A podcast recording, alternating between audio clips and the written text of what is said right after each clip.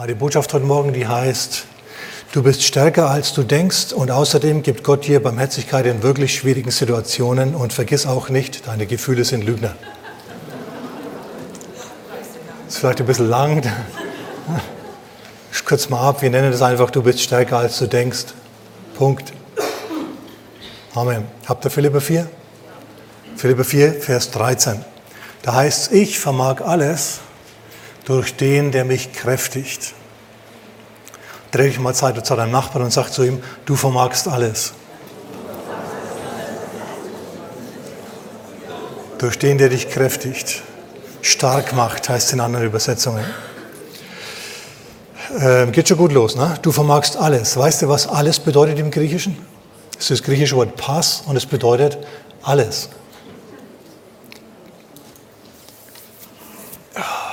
Du sagst, ich war schon mal in Situationen, die haben mich gefordert und eigentlich genau genommen überfordert. Genau genommen haben sie mich traumatisiert. Genau genommen lebe ich mit einem Knacks. Weiß zwar keiner, außer mir, aber ich lebe trotzdem mit einem Knacks. Und jetzt kommst du hier an, Pastor, und zitierst hier diesen Paulus, der sagt, ich vermag alles durch den, der mich stark macht. In anderen Worten, ich bin grundsätzlich eigentlich so belastbar, dass ich alles abwettern kann, was das Leben mir zuwirft. Okay, wir müssen gleich eine neue Schriftstelle anschauen. 1. Korinther Kapitel 10. 1. Korinther Kapitel 10. Dort heißt es in Vers 13, keine Versuchung. Und das Wort Versuchung, Perasmos, bedeutet Versuchung natürlich und es bedeutet aber auch Prüfung. Keine Prüfung hat euch ergriffen als nur eine menschliche. Keine Versuchung hat euch ergriffen. Schau, wir brauchen nach Versuchungen gar nicht suchen. Die kommen und ergreifen uns. Kannst du nichts dagegen machen. Passiert manchmal.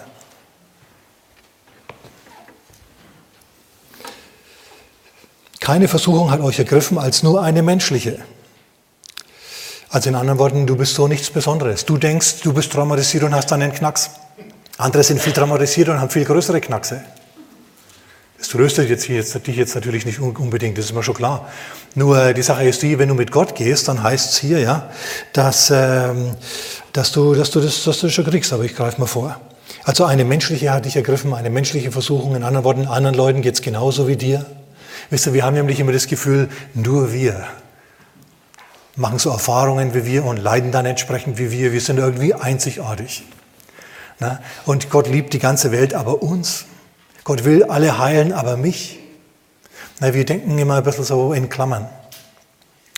Ja, Gott ist gut, aber bin ich wirklich seines Segens würdig? Und, äh, und die Probleme, die ich habe, sind nicht einzigartig. Trifft es mich aufgrund von meiner, von, von, dem, wie ich gemacht bin, nicht besonders. Andere würden es vielleicht abwettern, aber ich halt nicht. Und dann denkst du, du bist einzigartig in deinem Leiden. Und Paulus kommt jetzt ganz frech an und sagt, hey, alle leiden so wie du, nur auf eine etwas andere Art.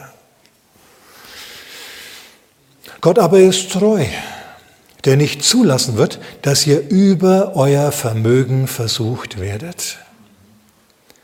Gott ist treu, das heißt, er passt schon auf, er ist der Wächter auf der Mauer und er schaut, dass keine Versuchung zu dir kommt, die dich überfordert, die dich wirklich überfordert. Es gibt natürlich Versuchungen, es gibt Situationen, die äußerst unangenehm sind. Es gibt Versuchungen, aus denen du fliehen willst. Und dann gibt es Versuchungen, in denen deine Gefühle dich anlügen. Deine Gefühle sind nämlich elende Lügner. Deine Gefühle sagen, du bist jetzt unter Druck, du musst davonlaufen. Niemand leidet so wie du, erstens. Und zweitens, ähm, das ist jetzt zu schwer, du hältst es nicht mehr aus. Du musst jetzt also das an irgendjemanden anderen abgeben, deine Situation, und musst flüchten. In einen Rausch, in eine Krankheit. Der Mensch ist da durchaus kreativ. Aber ich muss weiterlesen hier.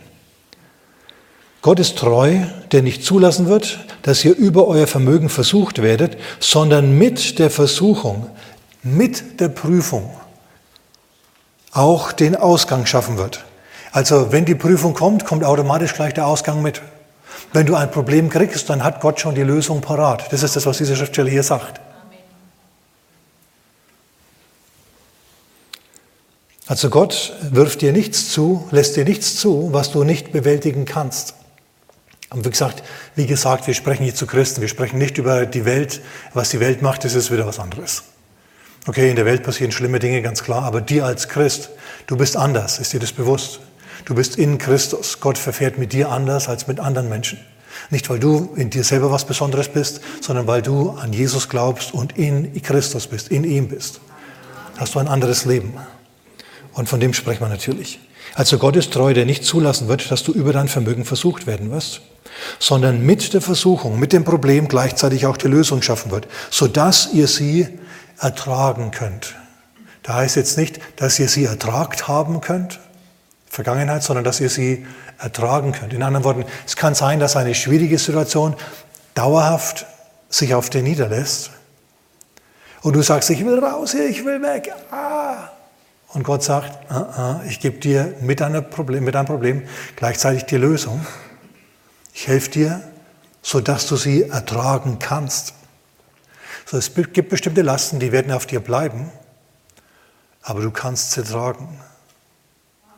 Sag mal, ich, ich kann, sie tragen. Deine spezielle persönliche Last, die du mit dir herumschlägst, schleppst.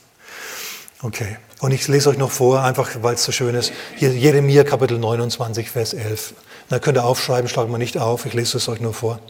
Denn ich weiß ja die Gedanken, sagt der Herr, die ich über euch denke, spricht der Herr, Gedanken des Friedens und nicht zum Unglück, um euch Ausgang, das Wort kennen wir auch schon, haben wir heute schon gelesen, um euch Ausgang und Hoffnung zu geben. Also Gott ist ein Gott des Ausgangs, sondern Gott der Hoffnung. Halleluja. Ich bin da so rumgestolpert bei Paulus und der das ja geschrieben hat. Paulus sagt, keine Versuchung hat euch ergriffen als nur eine menschliche. Und Paulus weiß was von Versuchungen.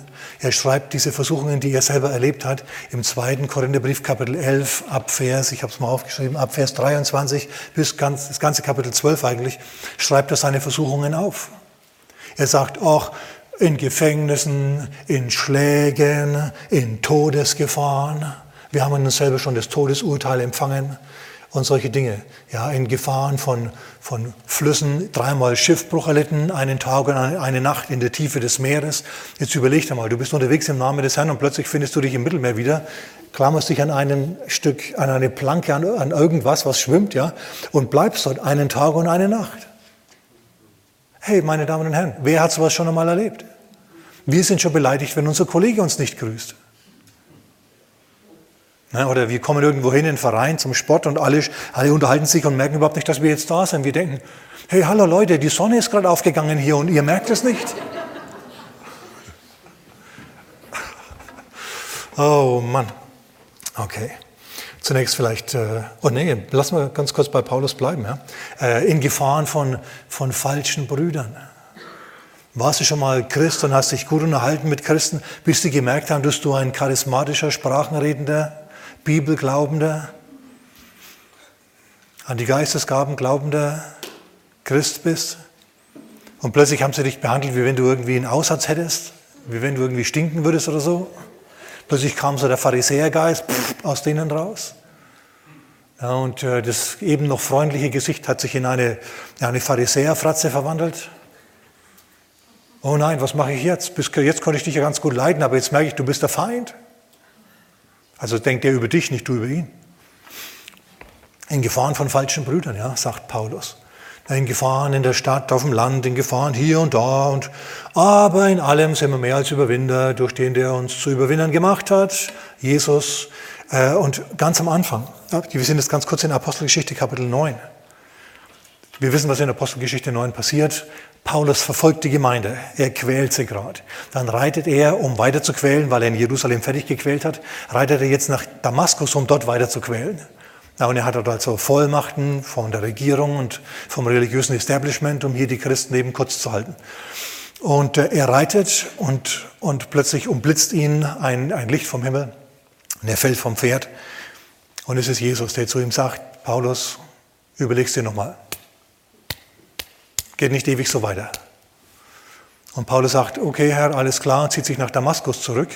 Und dort beauftragt der Herr einen Jünger namens Ananias, der mal mit dem Paulus reden soll. Er, und er sagt zu ihm, ich will ihm zeigen, dem Paulus, wie viel er, also er ist zunächst einmal ein auserwähltes Werkzeug für mich, das bist du übrigens auch, du bist auch ein auserwähltes Werkzeug Gottes. Ob du es weißt oder nicht, deswegen bist du hier unten auf der Erde. Ne? Nicht um äh, mit der Mode zu gehen oder so und gut auszusehen und hübsch zu sein und gut zu riechen, sondern um Jesus glaubhaft darzustellen hier auf der Welt. Er ist mir ein auserwähltes Werkzeug, das ich vor Herrscher und so weiter bringen werde. Und ich will auch ihm, zu ihm kommen und ihm zeigen, wie viel er um meines Namens willen leiden muss. Wie viel er um meines Namens willen leiden muss. Paulus wusste von Anfang an, wenn ich mich auf Jesus einlasse, dann muss ich leiden. Es gibt ein Maß an Leiden, um das ich nicht herumkomme. Und genauso gibt es in deinem und in meinem Leben ein Maß an Leiden, um das wir nicht herumkommen. Und dazu müssen wir bestimmte Dinge wissen, die ich euch heute Morgen brühwarm mitteilen will. Ich habe letzte Woche angekündigt, dass ich noch was über Barmherzigkeit sagen möchte und das ist jetzt also mein Thema. Ja? Habt ihr vielleicht nicht gemerkt, aber es ist schon ein bisschen mein Thema. Wir haben, sagt Paulus, äh, sagt Petrus im ersten Petrusbrief, Kapitel 9, Vers 10, wir haben früher nicht Barmherzigkeit empfangen, jetzt aber, wo wir an Jesus glauben, empfangen wir Barmherzigkeit. Da rede ich mal zu deinem Nachbarn und sage zu ihm, du empfängst Barmherzigkeit.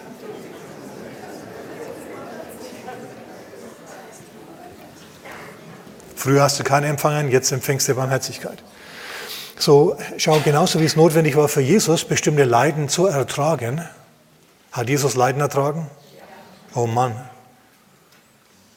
Für Jesus sind zeitweise die Verheißungen des Wohlstandes, des Wohlergehens und so weiter und so fort suspendiert worden.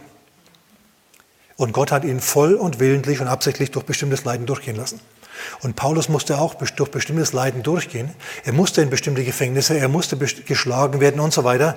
Nicht so sehr, weil es ihm gefallen hätte. Meine Güte, der war ja nicht blöd. Wem gefällt schon, sich verhauen zu lassen? Sondern er wusste, er muss es jetzt durchtragen, weil das in den Herzen von anderen Menschen, die da zuschauen und die das tun, etwas bewirkt. Das bewirkt eine Veränderung in deren Herzen. Und es kann gut sein, dass du in bestimmten Situationen, in schwierigen Situationen drinnen bist, um dich dort zu bewähren, um dort Jesusmäßig zu leben, zu wirken, auf andere Menschen zu wirken. Damit die erkennen, oh ja, so wie die Person lebt in dieser schwierigen Situation, da muss was dran sein an diesem christlichen Glauben. Seid ihr noch da? Okay, also der Herr wird mit der Versuchung auch den Ausgang schaffen werden. Schaffen. ein Automatismus schon fast für uns als Christen. Okay, also um bestimmte Leiden kommen wir nicht drum herum. Das musst du mit dir selber mal ausmachen. Dass es einfach so ist. Bestimmte schwierige Menschen musst du durch, durchleben, schwierige Situationen musst du durchleben, bestimmte schwierige Menschen musst du aushalten. Und wenn es nur deswegen ist, damit andere sehen, wie du als Christ mit dieser schwierigen Person umgehst. Du sagst, vielleicht jetzt mit bebender Unterlippe sitzt du jetzt drinnen und sagst, Pastor, Wirklich? Ja. Aber denk dran, seine Gnade ist genug. Und mit, dem, mit, der, mit der Versuchung schafft er dir auch den Ausgang. Du wirst nicht ewig leiden. Und wenn du tatsächlich ewig leiden musst, also mit dieser Person, also von dieser Person nicht wegkommst, dann wird der Herr was machen, dass du das erträgst. Okay, aber dazu musst du erst in eine innerliche Haltung hineinfinden. Und die innere Haltung, die möchte ich dir heute Morgen also vermitteln. Das ist natürlich die Haltung des Glaubens, aber du musst bestimmte Dinge wissen und in deinem Herzen verankern. Es ist nämlich so, im 1. Petrus Kapitel 2, in Vers 5, da sagt Petrus, dass wir, dass wir lebendige Steine sind. Lebendige Steine in einem geistlichen Haus. Das geistliche Haus ist, die Gemeinde ist der Leib Christi auf der Erde und du bist ein lebendiger Stein, ein lebendiger Stein. Jetzt ist es so, dass es verschiedene Arten von Häusern gibt, nicht wahr? Mein Geräteschuppen zum Beispiel im Garten ist vollkommen anders aufgebaut als das Empire State Building. Warum? Es dient einem verschiedenen Zweck. Mein Geräteschuppen ist ein Spitzengeräteschuppen. Da steckt Zeug drin, das könnt ihr euch gar nicht denken. Weiß ich selber gar nicht, was da alles drin ist. Na, aber der ist den Belastungen gewachsen, dieser Geräteschuppen. Der steht sommers wie Winter, steht da draußen. Und immer wenn ich rausschaue, ob er noch da ist, ja, Sommer wie Winter, er steht brav da. Ja, und macht sein Ding. Super. Wenn ich jetzt einen äh, 50-stöckigen Aufzug in das Ding einbauen würde, das wäre vollkommen überfordert, dieses kleine Gebäude, richtig? Andererseits wäre es eine völlige Verschwendung des Empire State Buildings Potenzials, wenn ich, wenn ich da meine Geräte reintäte und das wäre dann alles. So, wir sehen, bestimmte Gebäude dienen einem bestimmten Zweck. Oder Schiffe, Schiffe, Schiffe sind ja auch was Wunderbares. Es gibt Fischerboote für einen Fischersfritz, der dann frische Fische fischt. Es gibt Yachten für die Millionäre und Oligarchen aus Russland und sonst woher. Na, die sind vollkommen anders. Da, die denken gar nicht ans Fischen oder so, sondern die feiern da Partys, machen sonst was, haben einen Hubschrauberlandeplatz und so weiter. Dann gibt es einen Flugzeugträger. Wenn du versuchst, eine F-18 ja, auf einem Fischerboot zu landen, ist so eine Sache. Musst du dir überlegen. Dann, dass zum Schluss der Pilot sich denkt, Heimatland, was ist denn jetzt los? Oder der Kapitän. Und genauso bist du anders als die Person, die neben dir sitzt. Du hast ein anderes Toleranzpotenzial, du hast andere Fähigkeiten, du steckst in einem anderen Leben drinnen. Und du hast die Fähigkeit, mit deinem Leben zurechtzukommen. Es hat einen Grund, weshalb du nicht in New York City wohnst oder in Chicago oder in der Bronx oder sonst wo, sondern hier auf dem Land und dein Ding tust. Okay, du bist dafür gemacht, für dein Leben. Und du hast keine Ahnung, was der andere leidet und der weiß nicht, was du leidest. Und deine Freuden sind vielleicht andere. Ein Eisbrecher, schau, ist nochmal vollkommen anders da aufgebaut als wie mein Gummiboot daheim. Haben wir überhaupt eins? Meine Eltern hatten eins daheim, ja. Haben sie vielleicht immer noch, mein Vater jetzt. Ein blau-weißes Gummiboot, auch für die bayerischen Seen, preist dem Herrn. Ist vollkommen anders aufgebaut als ein Eisbrecher. Ein Eisbrecher, der tuckert rüber in die Arktis und dort wartet er dann drauf, dass er einfriert. Und wenn er nicht einfrieren will, wenn er wieder weiterfahren will, dann schmeißt er seinen Diesel, nehme ich mal an, an ja, und tuckert weiter. Bricht das Eis auf. Kannst du mit einem Fischerboot so nicht machen. Flugzeugträger ist dafür auch nicht gemacht. Kreuzer, dieses ganze Zeug, kannst du alles vergessen. So, ich sage euch mal eins, ein, ein, ein, ähm, ein Eisbrecher, der irgendwo in den Bahamas vor sich hin dümpelt. Vielleicht so ein Showschiff für Walt Disney ist, die haben da eine eigene Insel. Ich war schon drauf, preis dem Herrn. Also der Schwiegervater hat es seinerzeit finanziert. Und ich sage euch, boah, da ging es auf und ab und mein Magen ging auf und ab. Das war dann also nicht so feierlich. Ich enthalte mir also da weitere Beschreibungen, was da noch passiert ist. Ich lag auf jeden Fall dann am Strand dieser Insel, steinig war es noch dazu. Da haben wir gedacht, das war also nicht witzig. Egal jetzt. Ein, eine, ein Eisbrecher würde sich nicht wohlfühlen in der Sonne der Bahamas. Der will ein Stück Eis. Den zieht es einfach rauf. Dann, was willst du mit einer Yacht, so einer Segelyacht da, Walt Disney Yacht da oben im Eis? Die kaum käme der Winter, würde die zerbrechen, zerknirschen, kaputt gehen, untergehen. So denkt daran. Wenn es dem einen scheinbar besser geht, denkt dran, mit jedem Privileg, mit einem dicken Auto, mit, äh, mit, mit, mit einer hohen Position kommt auch unweigerlich die Verantwortung, die das Ganze wieder ausgleicht. Und es gibt Leute, die in wichtigen Positionen sind, die leiden wie die Hunde, viel schlimmer als du. Und es gibt nichts Schlimmeres, als wie in einer Position sich wiederzufinden, für die du nicht gemacht bist. Na, ihr, ihr, kennt die Trainer, ihr kennt die, die Fußballtrainer, die, die viel besser wissen als der Yogi, wie man die Mann der Nationalmannschaft trainiert. Die sitzen dann im Unterhemd mit so einer Wampe da vom, vom Fernseher, Bier in der Hand, ja, Chipstüte, während da die Brüssel aus dem Mund fallen. Hey, was ist das schon wieder da? Wenn man diese Figuren, ja, diese sportlichen Überflieger, wenn man die mal auf den Platz stellen würde, die würden die umholzen bis zum geht nicht mehr. So, es scheint immer leichter zu sein, bis, bis man es dann äh, selber macht. Okay, also du, du hast einen bestimmten Bauplan und der Zweck und dieser Bauplan, der, der, der, der determiniert auch, was für, der bestimmt auch das Material, das in ein Haus hineingeht. In dir steckt, was du brauchst für dein Leben. Das heißt noch lange nicht, dass deswegen keine Stürme oder so über dich hinweggehen werden oder dass du nicht eine gewisse Belastung mit dir äh, mit dir herumtragen wirst, aber du hältst die aus. Ja, du bist für deinen Zweck gebaut, du hältst es aus. Und ob du jetzt ein Fischerboot oder ein Flugzeugträger oder eine Yacht oder ein Eisbrecher bist, ist voll, völlig egal. Ne? Das ist ein unterschiedlicher Zweck, unterschiedliches Material und unterschiedliche, unterschiedlicher Plan natürlich, deswegen unterschiedliches Material. Verschiedene Belastbarkeit. Und jetzt kommen wir schon zu einem wichtigen, wichtigen Punkt heute Morgen. Bis jetzt war es ja alles nur grundsätzlich. Wichtiger Punkt. Unsere Belastbarkeit sorgt oft, unsere Belastungen sorgen oft dafür, dass wir in eine schlechte Laune hineingeraten. Du bist für dein Leben entworfen und gemacht und in dir steckt mehr, als du denkst, aber wenn du in Belastungssituationen kommst, dann kann es sein, dass deine Gefühle beginnen, dich anzulügen und zu sagen, hey, du stehst jetzt unter Stress, du musst dich jetzt mal abreagieren, du musst dann jetzt mal zum Stinkstiefel werden für andere. Schau, es ist wichtig, dass du dir, dass du dir klar machst, wenn du wieder schlechte Laune kriegen willst, aufgrund von irgendwelchen Überforderungen, manche müssen bloß ein bisschen hart, körperlich hart arbeiten, schon kriegen sie schlechte Laune. Frag mich nicht, woher ich das weiß. Nein, nimm dir vor, dass du auferbauend bist und kein Stress bist für andere.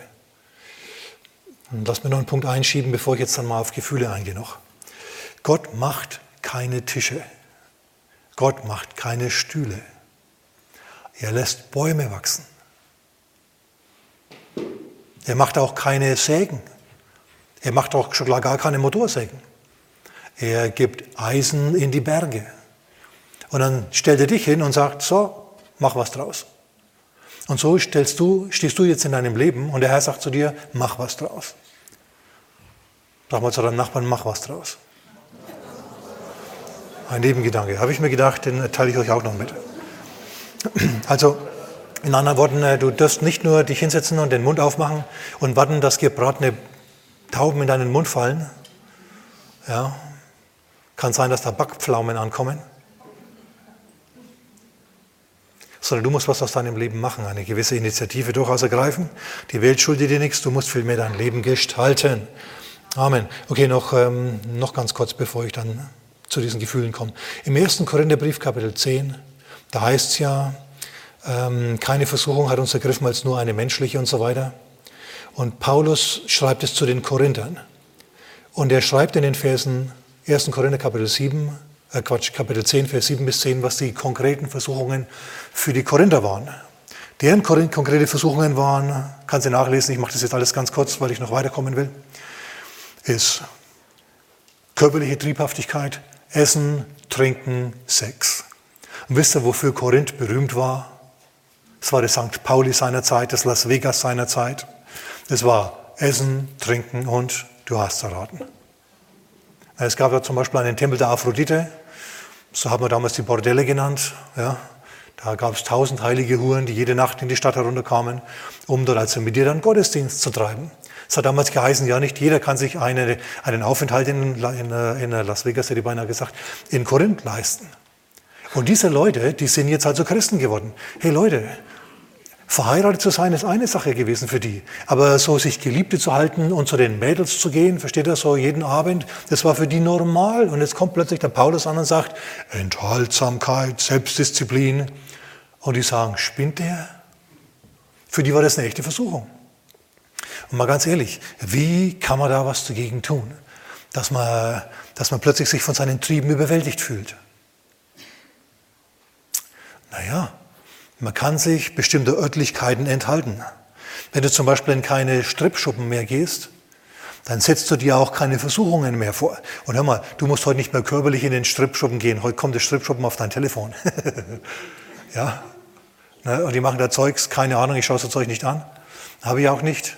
Ja, zufällig natürlich, irgendwann tauchen solche Dinge mal auf, aber ich habe die weder je gesucht, noch äh, werde ich die je suchen und so weiter. Das ist für mich kein Problem. Weil ich mir nämlich denke, bin ich blöd oder so, dass ich mich da sehenden Auges in eine, in eine Gebundenheit hineinbegebe. Denn solche Dinge machen schnell süchtig.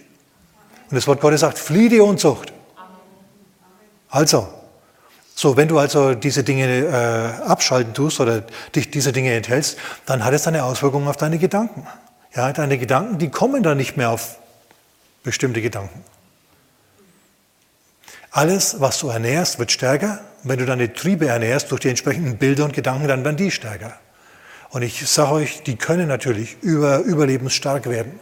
Die können dich hinwegschwimmen, das ist mir völlig klar. Ich meine, wir sind alle Zweibeiner. Ne? Auch ihr, ihr seht den Pastor, aber dann gibt es noch einen in mir drinnen. Versteht ihr? Das ist der andere. das ist der, der, ist der, der ganz normale Mensch. Und dir geht es ganz genauso. So, da musst du also aufpassen und auf deine Wege Acht haben, damit du da dich nicht verzetteln tust. Sag mal jemand Amen. Hilft schon was, wenn du dich nicht in Versuchung begibst. Das war ganz witzig. Was heißt witzig? Es war eigentlich nicht witzig, es war traurig. In, äh, ich war mal in München in einer Gemeinde und äh, auch in der Bibelschule und Gemeinde und Bibelschule waren am selben Ort natürlich, aber in derselben Straße, in derselben Straße gleich gegenüber von der Gemeinde, direkt gegenüber, war, stand ein Haus mit einer roten Laterne davor. ich habe mir gedacht, wahrlich, wahrlich, ja. Himmel und, Himmel und Hölle direkt nebeneinander. Und wenn du da zum Gemeindefenster rausgeschaut hast, konntest du so auf die Mauer schauen und das Haus natürlich hast du auch gesehen und, ähm, und das, das Haus da und die, und die Tür. Und ich kann mich noch an einen Herrn erinnern, ja, so in seinem loden Mantel, jung war er nicht mehr, er ging da auf und ab, nicht vor der Gemeindetür, sondern vor der anderen. Auf und ab und auf. Im Gebetsabend konntest du also da quasi zuschauen. Bist du rumgelaufen, hast gebetet, ja, in Sprachen und konntest dann zuschauen, wie der da auf und ab geht. Und irgendwann war er dann weg. Weil man steht ja nicht da und klotzt ihn dauernd an, ja. Plötzlich war er weg, keine Ahnung, wo er hin ist, aber ich habe mir gedacht, genau, der denkt sich jetzt da, gehe ich da rein, gehe ich nicht rein, gehe ich rein, gehe ich nicht rein. Ich hätte ja die Fenster hätte ich aufmachen können und sagen können, komm zu uns. Aber das wäre wahrscheinlich auch komisch gewesen. Ob er dann gekommen wäre, wahrscheinlich eher nicht, ja, weil der hat ja andere Sachen im Kopf gehabt. Keine Ahnung, wo er hingegangen ist, aber irgendwann hätte er sich denken müssen, hey, da gehe ich jetzt nicht rein und wäre gegangen. Der Herr gibt dir mit der Versuchung den, die Kraft, schau, dem Ganzen zu widerstehen. Und wenn du tausendmal gefallen bist, dann stehst tausend und einmal auf. Nein, denn in dir steckt mehr, als du denkst. Okay, das waren Essen, Trinken, Sex, das war die, die körperliche Triebhaftigkeit, Götzendienst, sagt Paulus dazu.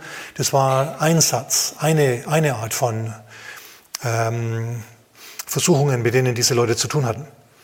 Aber es gab noch eine andere auch, seelische Disziplinlosigkeit. Unzufriedenheit, Murren. Und da sind wir dann vielleicht eher daheim. Vielleicht sagen wir es so, die körperliche Triebhaftigkeit plagt eher die Männer. Und das mit der Unzufriedenheit und mit dem hm, Murren, das ist vielleicht dann eher was für, für die Damenwelt, okay? Stelle ich jetzt einfach mal so, in, stelle ich jetzt einfach so mal in den Raum, okay? Okay. Gut. Die Dinge, aus denen rekrutieren sich deine Versuchungen. Okay, aber jetzt lassen wir mal auf deine Gefühle eingehen. Deine Gefühle sind oft deine Feinde, deine Gefühle sind Lügen, deine Gefühle machen dir weiß, du wärst zu schwach für diese Belastung. Du willst weg. Und ich möchte euch da, möchte jetzt auf ein Beispiel mit euch auf, auf, äh, eingehen, mit euch auf ein Beispiel eingehen. Lass uns aufschlagen zum 4. Mose Kapitel 11. 4. Mose Kapitel 11.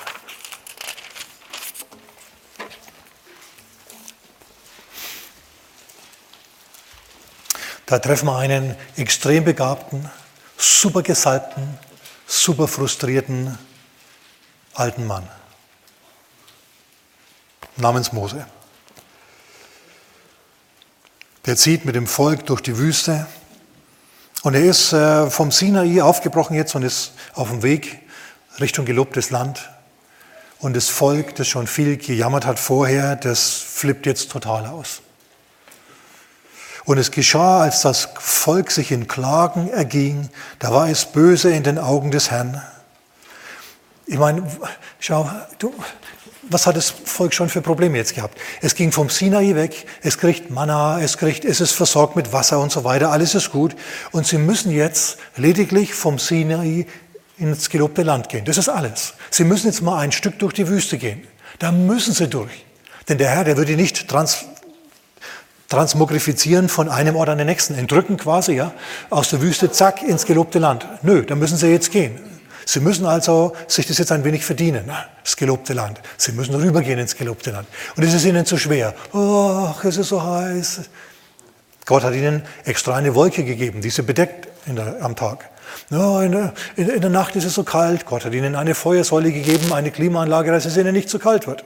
Sie müssen nicht auf die Arbeit gehen, es fällt ihnen quasi vom Himmel her zu.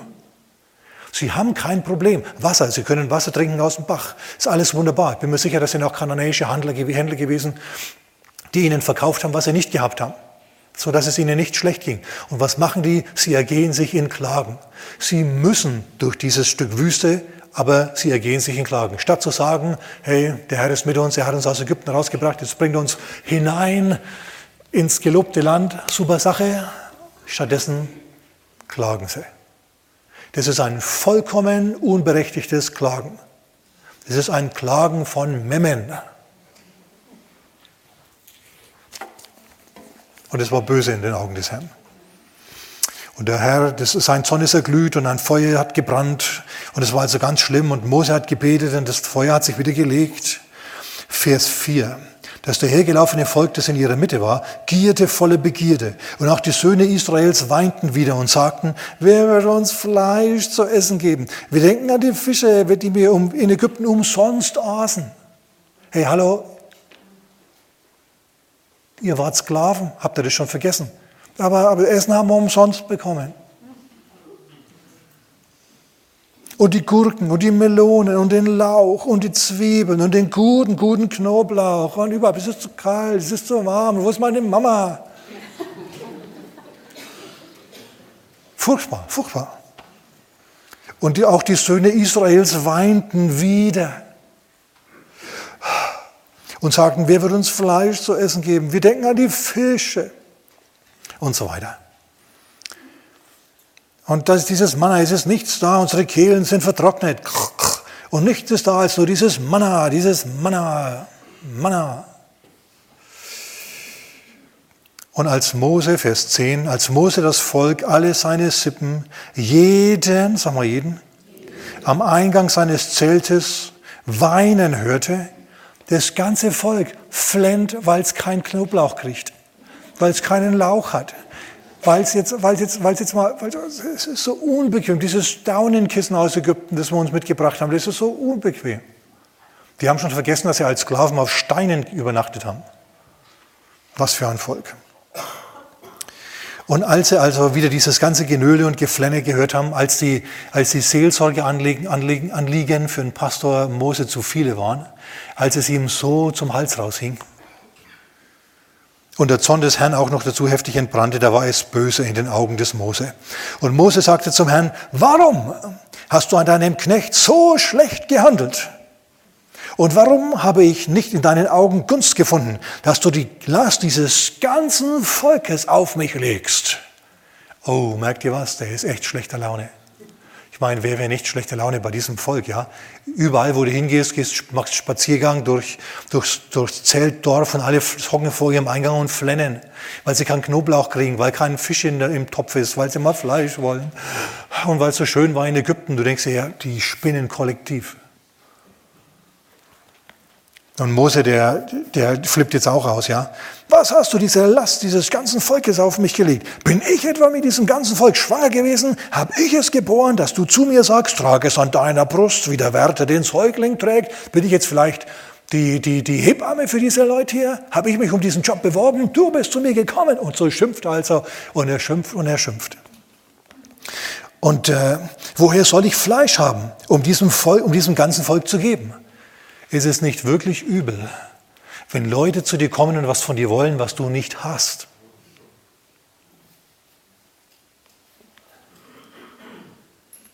Denn sie weinen vor mir und sagen, gib uns Fleisch, damit wir essen. Ich allein kann dieses ganze Volk nicht tragen, denn es ist mir zu schwer. Würdest du mal sagen, dass Mose in seinen Gefühlen angefochten ist? Also ja, ja, das ist keine Trickfrage, du kannst ruhig ja sagen. Ist nämlich so.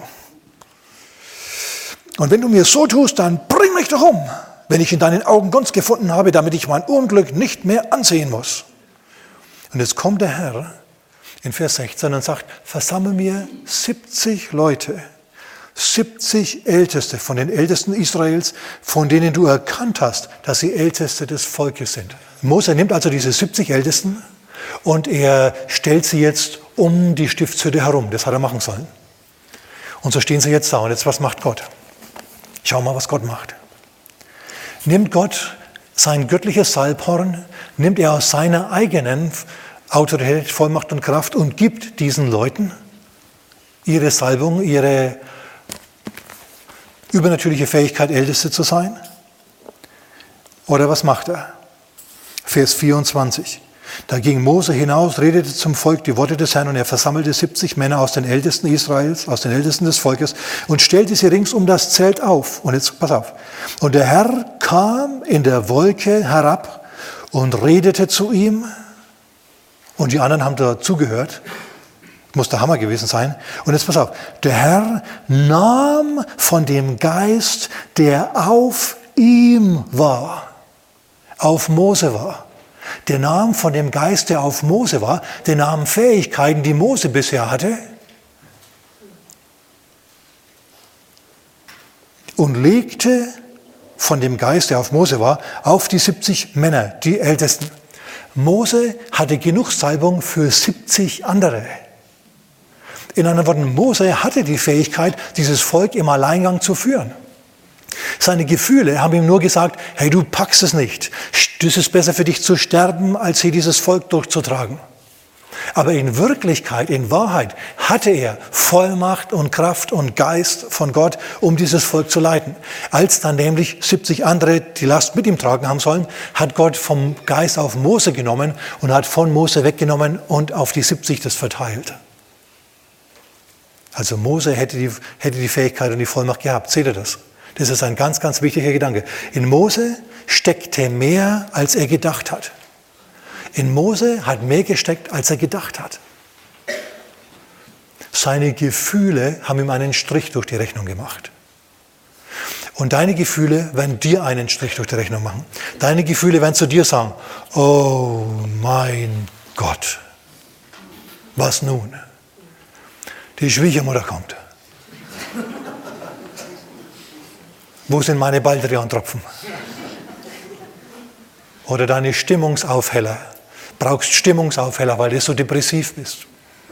Wer hat dir gesagt, dass du depressiv bist? Christ. Der Geist Gottes war es nicht. In dir steckt mehr, als du denkst. Sag mal mit mir. In mir? In mir. Äh, sag das mal richtig lauter, dass du es selber hörst.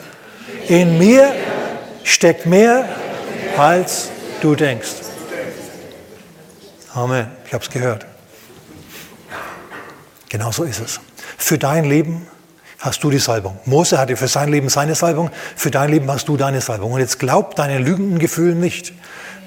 Wenn du auf die Arbeit gehst und dir denkst, oh Herr, mein Chef, meine Kollegen, boah, was mache ich noch mit denen? Der Herr hat dir mit der Versuchung den Ausgang gegeben. Es wird was Gutes passieren, damit du mit diesen Leuten zurechtkommst. Die werden versetzt werden, du wirst versetzt werden. Und wenn beide nicht versetzt werden, dann wird Gott dir Weisheit, Fähigkeit, Salbung geben, um mit dieser Situation zurechtzukommen. Kann sein, dass du dir denkst, mein Gott, mein Gott, womit habe ich das verdient? Diesen Chef, diese Kollegen, diese Kinder. Ja? Du bezahlst ja alle Rechnungen für deinen 17-Jährigen und der grüßt dich morgens nicht einmal. Du fährst ihn auf die Arbeit und er haut die Tür zu und sagt nicht auf Wiederschauen. Damals, als du noch keine Kinder hattest, da hast du genau gewusst, ach, das muss man doch nur so und so und so machen. Dann wird alles prima. Und jetzt hast du selber Kinder und stellst fest, du, der beste Vater, die beste Mutter, die die Welt je hervorgebracht hat, hat so ein undankbares Kind, mit dem es zurechtkommen muss. Womit hast du das nur verdient? Denk dran, diese Jahre gehen vorbei. Irgendwann bist du nicht mehr zuständig und dann musst du selber mal strampeln. Und dann hältst du natürlich weise, wie du bist und großmütig und wüt die Klappe und hilfst ihm auch nicht ständig, sondern lässt ihn ruhig ein wenig zappeln, damit er auch ein wenig belastbar wird. Denn der muss ja auch irgendwie vorbereitet werden auf seinen 17-Jährigen, der irgendwann kommt. Oder du drehst dich nachts rüber und schaust rüber zur anderen Seite vom Bett und denkst dir, mein Gott, mein Gott. Womit habe ich das verdient? Und er oder sie denkt wahrscheinlich genau dasselbe. Dann denkt er alle beide dasselbe und das ist natürlich so eine Sache. Dann, kannst du, dann sagst du vielleicht wie Paulus, Herr, dieser Stachel im Fleischer, nimm, nimm ihn von mir, nimm ihn von mir. Und Gott sagt zu dir wie zu Paulus, lass dir an meiner Gnade genügen. Lass dir an meiner Gnade genügen. Schau, den Demütigen gibt Gott Gnade. Gott widersteht den Hochmütigen, den Demütigen gibt er Gnade. Wenn du also solche Gefühle hast, dann sagst du, Herr, ich werde dieser Person ein Segen sein. Und sie mir. Und Herr, jetzt brauche ich Weisheit von dir, wie ich diese Sache hier am Laufen halte. Danke, Herr, dass Weisheit unterwegs ist zu mir, denn ich bin stärker, als ich denke. In mir steckt mehr, als ich für möglich halte. Und schau an, schau an. Die dunkle Wolke zieht vorbei und es wird wieder besser und du denkst, na ja, so schlecht ist er doch eigentlich nicht. Eigentlich, na, eigentlich, eigentlich, eigentlich. Eigentlich ist er ja doch ganz gut. Oh, preis dem Herrn. Wichtiger, wichtiger Punkt. Paulus hat sich nur überfordert gefühlt, er war es überhaupt nicht. Seine Gefühle haben ihm einen Streich gespielt. Deine Gefühle werden auch dir einen Streich spielen. Deine Gefühle werden auch dir sagen, du bist überfordert, du hältst es nicht aus, du musst raus hier, du musst weg hier. Gar nichts musst du. Du bist stärker als diese Fluchtgefühle, als diese Katastrophentendenzen. Die Lage ist nicht so schlimm, wie du denkst, dass er ist. Gott sitzt immer noch auf seinem Thron. Er ist immer noch derjenige, der dir mit dem, mit dem Problem einen Ausweg aufzeigt. Jetzt ist deine Aufgabe, den Ausweg zu finden. Gott macht einen, macht einen, äh, Gott äh, lässt einen Baum wachsen. Aber aus diesem Baum musst jetzt du eine Blockhütte bauen. Gott gibt Steine, aber jetzt musst du aus diesen Steinen hier ein Haus bauen. Gott gibt dir eine Ehe und jetzt musst du aus dieser Ehe was machen. Einen Beruf musst du da, da eben was draus machen. Erziehungsmäßig musst du auch was draus machen. Übrigens, wenn ich jetzt meine Kinder noch einmal erziehen müsste, ich würde weniger Wert legen auf ihre guten Noten. Ich würde nicht zu ihnen sagen, Bub, ich möchte, dass du gute Noten hast. Ich würde jetzt zu ihm sagen, Bub, ich möchte, dass du ein guter Mensch bist. Würde ich so deutlich jetzt zu ihm sagen. Und natürlich auch zu meinem Mädchen, ganz klar. Mir ist wichtiger, dass ihr gute Menschen seid, als dass ihr gute Noten schreibt. Als gute Menschen werdet ihr überall beliebt sein. Und es gibt wirklich üble Typen, die zwar gute Noten haben, aber böse sind. Ja, kein Mensch kann sagen, dass Trotzki blöd war, der Begründer der Roten Armee. Ja, oder dass Himmler auch doof war. Wahnsinn, das waren hochintelligente Leute. Ja, der Chef der SS. Aber auf solche Leute kannst du verzichten. Mit ihren Fähigkeiten. So ist es besser, nicht zu lügen, nicht zu stehlen, ehrlich zu sein, aufrichtig diese Dinge, als äh, gute Noten zu schreiben. Irgendwo bringt dich der Herr dann trotz deiner Noten schon an den richtigen Ort. Aber nur wenn du ein guter Mensch bist und wenn du an Jesus glaubst und mit ihm gehst, wirst du auch in Ewigkeit an den richtigen Ort gehen. Okay, gut, ich muss jetzt zum Ende kommen. Mir ist die Zeit total davon gelaufen. Ich habe eigentlich noch, ich habe noch, noch eine halbe Botschaft hier. Mindestens. Okay, also pass auf, dein Frust kann deine wahre Leistungsfähigkeit verdunkeln. Zumindest bist du hierüber heute informiert worden.